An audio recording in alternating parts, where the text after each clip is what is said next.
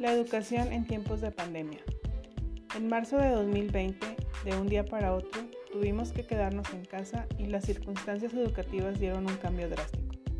Dejamos de asistir a los centros educativos y tuvimos que sentarnos frente a un dispositivo electrónico para continuar con el proceso de enseñanza-aprendizaje.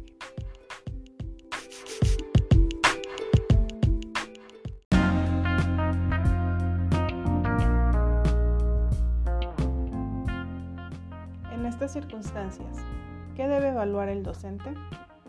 En primer lugar, el docente debe tomar en cuenta el estado físico y emocional del alumno. El ideal es que todos tengan acceso a un ambiente virtual donde puedan continuar con su aprendizaje, por lo que el maestro deberá evaluar si el alumno está o no en condiciones óptimas para hacerlo. En caso contrario, considerará las estrategias particulares que el alumno implemente para estar en contacto y realizar las actividades, siempre considerando que las circunstancias no serán las mismas para todos. Lo que importa aquí es la disposición.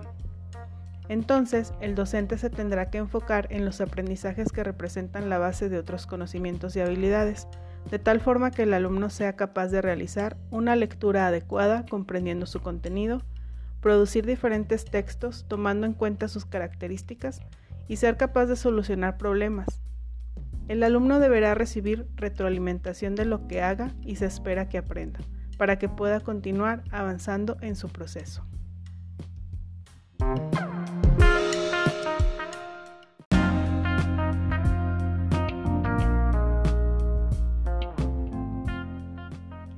¿Y qué se le debe evaluar al docente? Principalmente su disposición y adaptación al cambio que vea esta situación como una oportunidad para continuar aplicando sus conocimientos, pero también de aprender cosas nuevas.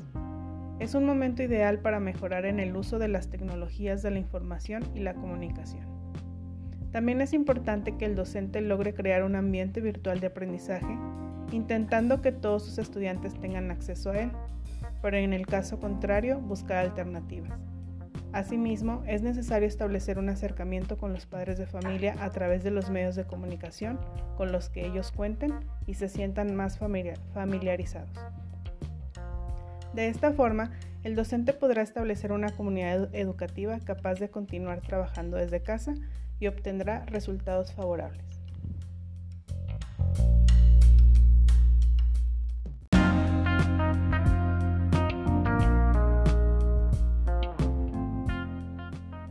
Por último, ¿qué papel juegan el gobierno y las autoridades educativas? La intervención de la legislación y las instancias educativas correspondientes juega un papel muy importante para que se logre lo anterior mencionado. El gobierno y la Secretaría de Educación Pública deberán crear nuevas políticas y tomar decisiones en beneficio de docentes, padres de familia y alumnos, de tal forma que las desigualdades sociales se acorten y todos puedan tener un acceso a la educación a distancia. Esto atiende al artículo tercero y a la Ley General de Educación, que establecen las circunstancias óptimas para brindar una educación de calidad, así como la responsabilidad de los padres de familia en este proceso.